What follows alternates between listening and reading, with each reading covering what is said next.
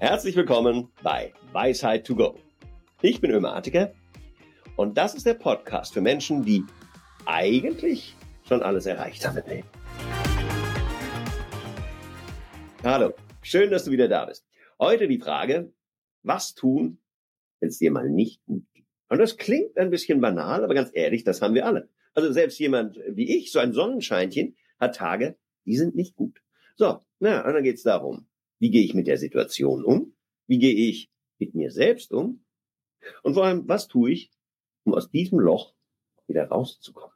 Ja, dann fangen wir doch mal an mit, was heißt denn nicht gut geht? Ja, also ich meine, es gibt so kranke Tage, ja, da haben wir Kopf und, und Rücken und Nase und die Dinge, das ganze Elend so der, der physischen Existenz. Ja, kommt vor. Ich denke, das ist heilbar. Um nicht gut geht, ja, wir sind irgendwie angespannt, nervös, ängstlich, ja, oder in, in, in Sorge, dass irgendwas passieren könnte oder aggressiv oder so. Und dahinter sind eigentlich was immer so, so Basisemotionen. Traurigkeit, Wut, Angst. Ja, all die Dinge, die wir eigentlich nicht so gerne im Leben. Hey, ja, nicht gut heißt, ich habe ein paar Gefühle, die mir gerade gar nicht gefallen. Und das ist ja schon mal der erste interessante Schritt. Okay, das sind Gefühle. Ja, also es gibt etwas, das nicht so ist, wie ich es gerne hätte, aber das ist ja völlig okay. Ja, diesen Schritt, den Abstand zu machen, ich bin nicht mein Gefühl, das ist schon eine der größten Sachen. Nicht, oh, alles ist scheiße oder boah, mein ganzes Leben ist ein einziges Elend, Katastrophe. Ja, und dann noch die Verallgemeinerung. Warum passiert das immer mir? Ausgerechnet heute den ganzen Quatsch. Das ist Blödsinn. Du bist nicht, was du denkst und du bist auch nicht, was du fühlst. Uhu. Okay, ja. Aber es ist ein Unterschied zwischen, boah, mir geht's so schlecht und ich fühle mich schlecht. Ja, da gibt's ein Ich und da gibt's die Gefühle. Weil vorher waren die Gefühle anders, morgen werden sie wieder anders sein. Ja, dein Ich ist dieses Unveränderliche. Und die Gefühle, das ist mehr so wie's Wetter. Okay. Interessanter Zugang, oder? Na, fangen wir mal an. Okay, es geht uns nicht gut. Was machen wir jetzt, wenn wir das haben? Ja, es gibt so die, die klassischen äh, Reaktionen. Ja, auf Englisch kann man das so schön alliterieren. Ja, also ich habe Fight, or Flight. Und ich habe noch äh, Freeze und dann, wenn ich ganz äh, genau, dann habe ich auch noch Porn. Ah. Also, ähm, ja, Angriff, Flucht, Totstellen oder anschleimen.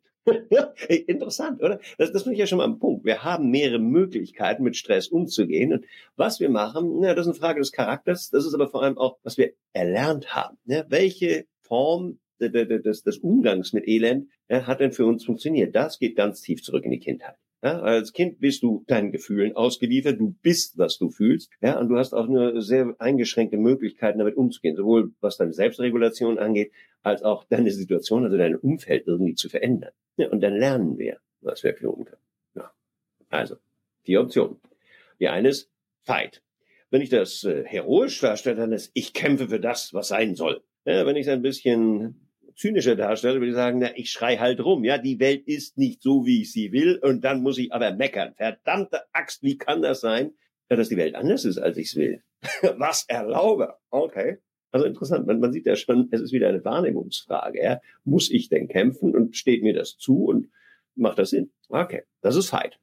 Das andere ist Flight. Ich kann natürlich dafür weglaufen. Jetzt wird's ungemütlich, also hau ich ab. Klassiker Beziehung. Ja, sobald es in der Beziehung schwierig wird, ja, dann suche ich mir halt jemand anders. Oder ich schweige den anderen an oder was auch immer.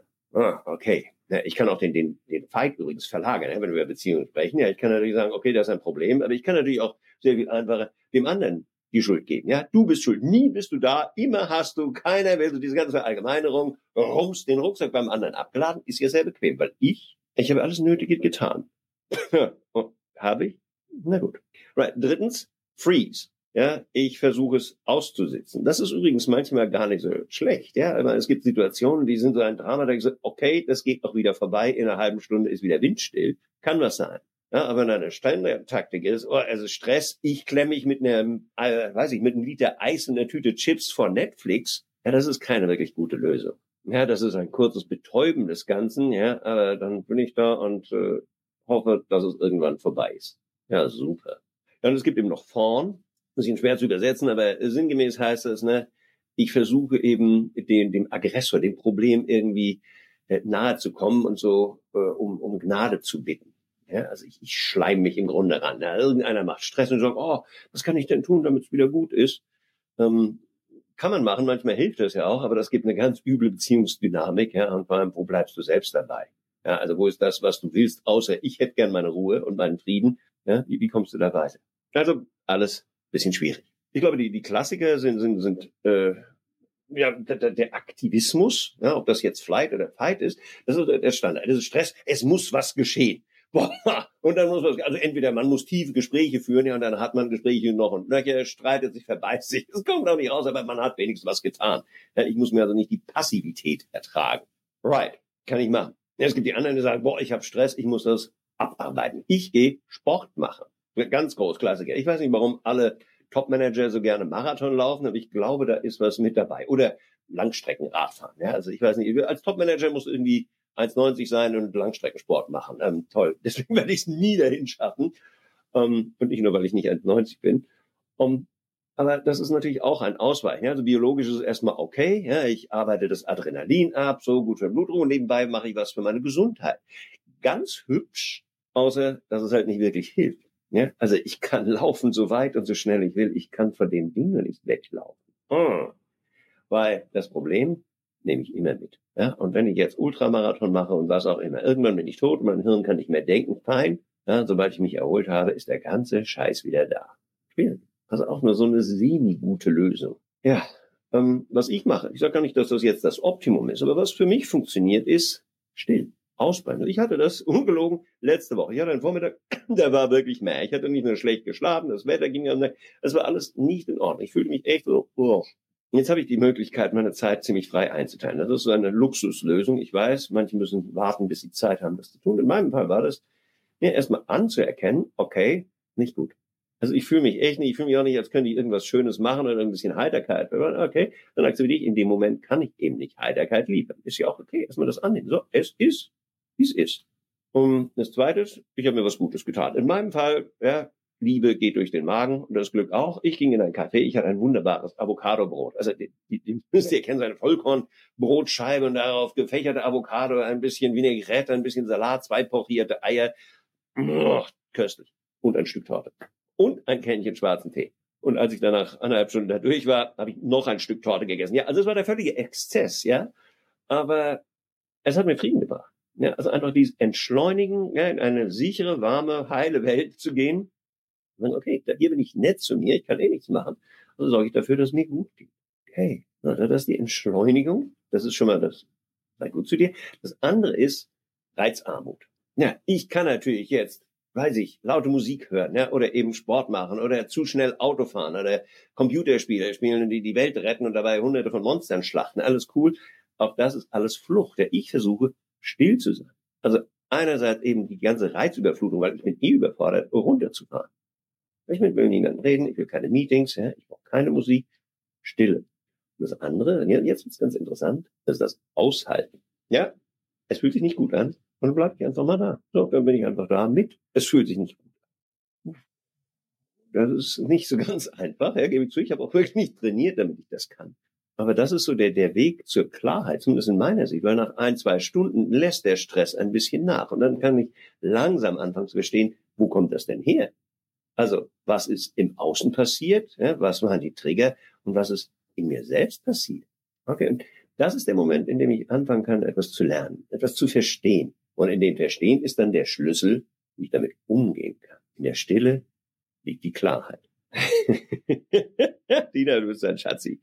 So, also, das fängt damit an, raus aus dem Stress zu gehen ja, und sich selbst zu stabilisieren.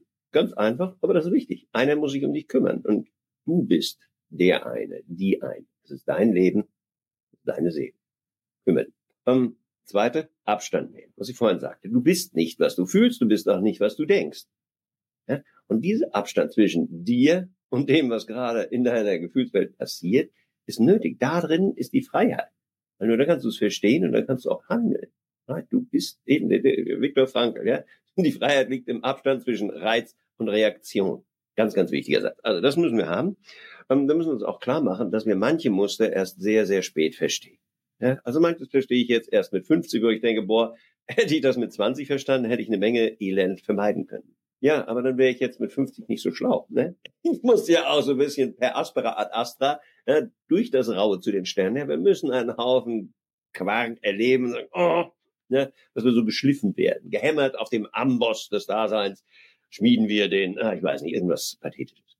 Ja, aber dann sehe ich so, warum streite ich denn immer? Warum fehlt mir das? Warum passiert das und das in der Situation? Ja? Und wir brauchen dafür Abstand. Das Interessante ist, dass wir es eben manchmal nur in anderem Kontext sehen. Wir erzählen das einem neuen Freund und der sagt, ja, warum das denn? Das ist ja völlig Quatsch. Und dann denkst du, mein Gott, alle anderen fünf Freunde haben mir bisher gesagt, ja, du arme Sau. Und der andere sagt, bist du denn bescheuert? Und ich sage so, wow, wie lieblos, wie unangenehm war. Ah, okay. Um, bei Beziehungen würde ich sagen, ich finde es auch ganz hilfreich, wenn man nicht den ersten Menschen heiratet, den man kennenlernt. Also bei mir hat es ein paar Anläufe Worte, irgendwann merkst du, okay, wenn sie das sagt, dann weiß ich, dass sie das fühlt und allem das meint. Oh, right. Ja, und auf einmal bin ich relativ cool. Ja, also die Frauen in meinem Leben haben mir geholfen, in den jetzigen Situationen etwas gelassener zu sein, etwas mehr Verständnis zu haben und das zu entschärfen. Das ist schon ziemlich gut. Ja, also es ist auch einfach eine Frage von Erfahrung. Dann, dann kriegen wir das hin, mit schlechten Tagen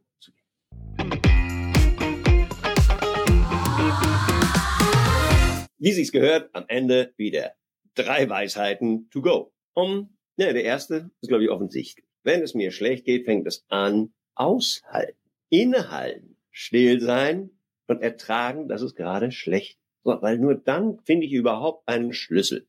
Ja, weil das ist auch der, der Punkt dieser Selbstregulierung. Ja, wie schaffe ich denn das überhaupt zu sehen, wenn ich anfange zu gackern wie ein Huhn ohne Kopf? So, oh mein Gott, oh mein Gott, das ist ein Drama und ich muss doch in Aktionismus verfalle. Ja, when in danger or in doubt, run in circles, scream and shout. Kann man machen, hilft aber gar nicht. Ausbremsen, da sein. Sei erwachsen.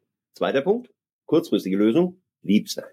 Sei wirklich lieb zu dir. Geh raus aus der Situation, versuch dich zu entspannen, eben tu dir was Gutes. Äh, nein, das ist keine langfristige Strategie. Also jedes Mal, wenn es knallt gibt, ja, den Becher Hagen Dash oder so aufzumachen, ist keine Sache, die dich langfristig glücklich macht. Ja, aber kurzfristig einfach zu sagen, so, Druck runter, dass ich wieder überhaupt denken kann. Und der, der dritte Punkt ist eben die Trennung zwischen dem Gefühl und der Situation. Weil unser panisches Hirn überzeichnet das meistens auch. Ja, so, ich bin da, jemand hat das gesagt. So, und wenn ich jetzt trennen kann zwischen den aktuellen Worten und dem, was ich gehört habe und dem, was ich gefühlt habe, ja auch bei den Worten dann vielleicht noch überlegen kann, ja, was ist denn auf der anderen Seite passiert? Also ich kenne vielleicht die Tierseiten einer Botschaft. Ja, also was sagt der eine, was meint er damit, was höre ich und wie empfinde ich das? Also wie interpretiere ich das Ganze? Aha, ja, möglicherweise hat der andere einen schlechten Tag oder hat es ungeschickt formuliert oder hat sich gerade mit jemand anders gestritten und rotzt zu einem hin. Ja? Und wir kriegen die totale Panik, weil unser Sender der Botschaft äh, gar nicht gemeint hat, dass irgendwas schlecht. Oh, okay. Ja, also auch hier wieder keine Panik. Wenn ich die drei Sachen habe, dann ist schon mal gut. Und dann kann ich mir eben, und jetzt kommt das langfristige überlegen, was kann ich tun, damit ich nicht öfter in solche Situationen komme. Und das kann alles Möglichkeiten. Das kann Impulskontrolle sein. Ja, jedes Mal, wenn es mich triggert, hole ich Luft und überlege mir, was kann ich denken. Oder ich vermeide, Deadlines zu setzen, die sowieso unrealistisch sind. Oder ich lerne, Nein zu sagen. Oder ich lerne, Du hast einem Ja zu sagen, ja, es ist so, mache ich einfach mit, ohne ein Drama. Es ist kein Angriff auf mich, es muss halt sein. Also Interpretation ist 90 Prozent des Ganzen, was in uns Leben passiert. Ja, und manchmal dauert das lange. Also Veränderungen sind typischerweise etwas, ja, da muss ich mich an ein neues Ich gewöhnen. Und manchmal, das ist auch ganz nett, da geht es zu schnell. Da hast du einen so Aha-Moment, es macht so und ist weg. Und dann du, wow, das hätte ich früher. Wenn wir das schaffen, Situation anzuframen, ja, dann wird alles gut. So, das war's auch schon wieder. Vielen Dank, dass du mit dabei warst. Und wenn du magst, vernetz dich mit mir auf LinkedIn und schreib mir mal, welches Thema für dich aktuell wirklich interessant ist.